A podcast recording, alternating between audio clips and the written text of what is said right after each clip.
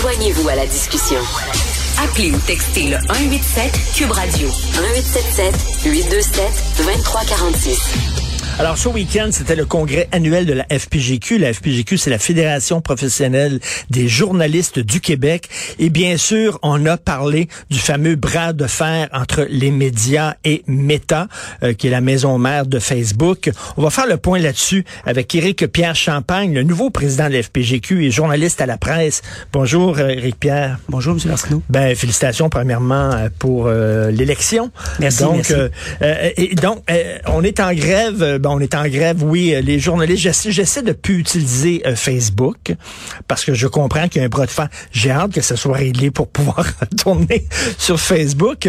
Euh, donc, est-ce que est-ce que c'est un rêve, Est-ce que c'est de l'utopie, ce qu'on va pouvoir mettre au pas les grands géants du web qui sont transnationaux, qui, qui sont gonziliardaires, qui sont extrêmement puissants? Est-ce qu'on peut leur dire, oui, vous allez devoir mettre l'épaule à la roue et euh, fouiller un peu dans vos poches et aider les médias qui, euh, qui tirent le diable par la queue au Canada? Ben, je dirais c'est c'est pas un rêve, euh, c'est pas une utopie, mais le défi est certainement là, immense. Euh, ce qu'il faut comprendre, c'est que nous, à nos yeux, moi, mes yeux, les géants du web, c'est les câbles distributeurs du 21e siècle. On a eu pendant encore aujourd'hui, mais bon, ce système-là commence à avoir un peu de plomb dans l'aile, la câble distribution, la télé traditionnelle, mais les câbles distributeurs paient des redevances aux producteurs de contenu, parce mm. que sans eux, euh, sans les producteurs de contenu, ben il n'y a plus vraiment de câbles distribution. Donc, euh, c'est la même chose pour les géants du web. Donc, nous, ce qu'on ce qu'on veut, c'est qu'ils paient leur juste part, et euh, c'est pour ça que c'est pour ça qu'on se bat. Mais monsieur, madame, tout le monde qui écoute ça depuis depuis une couple de mois, là, ils disent, ouais, mais quand, mettons, Facebook met des textes de la presse, ou du Journal de Montréal, c'est bon, ça vous amène des lecteurs, ça fait de la publicité, ça fait connaître vos textes. Donc, pourquoi vous êtes en guerre contre eux autres? Ben, en fait, pour recadrer un peu le débat, parce que le, la véritable question, c'est une question de revenus publicitaires. Les géants du web, maintenant, au Canada, accaparent 80% des revenus publicitaires numériques.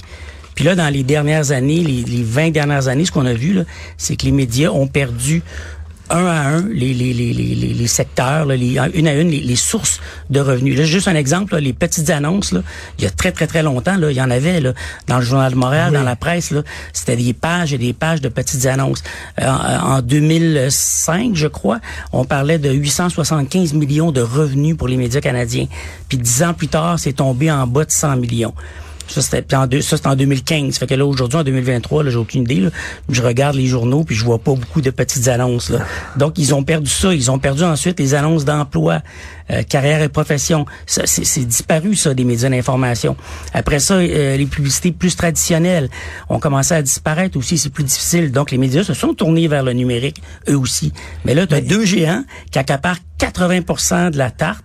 Il reste 20% pour les médias qui restent au Canada. C'est ça l'enjeu. Mais l'affaire, c'est que c'est un combat à armes inégales parce que nous autres, on a plus, plus, plus besoin d'eux autres que les autres ont besoin de nous autres à première vue, on pourrait penser que oui. Moi, j'ose croire, j'espère croire qu'à la longue, actuellement, Facebook est devenu un désert, là, en tout cas au Canada, là, un désert médiatique. Euh, peut-être qu'en ce moment, il n'en voit pas les effets, mais peut-être que dans six mois, dans un an, euh, il va avoir un désintérêt. Si vous, vous avez dit que vous n'y allez plus chez Facebook, à Facebook sur la page Facebook, je pense qu'il y a plein de gens qui font ça. Là.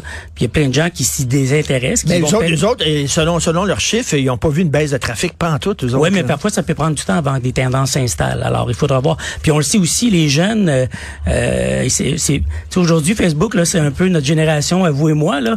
Les jeunes sont plus là-dessus, là, sont ailleurs. Là, c'est Instagram. même Instagram, maintenant c'est TikTok. Donc, euh, je veux dire, euh, je veux dire, il y a rien qui, qui qui permet de croire que Facebook va maintenir son audience en coupant les nouvelles. Là. Il y a des pays comme l'Australie qui ont réussi à mettre Facebook au pas aussi là. Ben, eux, ils ont mis en place un système. Ouais, c'est ça. Non, c'est l'Australie.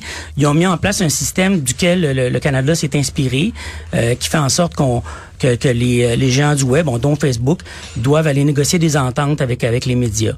Euh, c'est un peu le modèle de c'est le modèle de la loi C18, donc de forcer les géants à, négocier des ententes avec le, avec les médias canadiens pour que ceux-ci puissent euh, recevoir des redevances. Sauf que ce que ce que la loi prévoit, c'est que pour les entreprises qui partagent les géants du web qui partagent des nouvelles sur leur plateforme. Alors la réponse de, Facebook, ça a été de dire, mais voilà, je, je ne partage plus de nouvelles. Ben oui. Alors, je ne partage plus de nouvelles, je ne suis pas, Quelle je ne suis pas touché par cette même. loi-loi. Ben, Ben, ça, c'est c'est vraiment... euh, c'est une, tactique d'intimidation là, c'est c'est vraiment ça là. Euh, puis de, de, de aussi c'est pas respecter la souveraineté euh, euh, canadienne sur le sur cette question-là. Je veux C'est dire, entreprises de lois. c'est des entreprises qui disent l'État, là, puis les lois, puis tout ça, c'est pas important. Nous autres, on est plus gros que les États. Exactement. On est plus gros que les nations. Ouais. Puis dans, dans le cas de, Fa- de Facebook, euh, Google, c'est autre chose parce que eux actuellement, ils bloquent pas encore des nouvelles. Ils ont menacé de le faire, mais ils sont pas encore rendus là.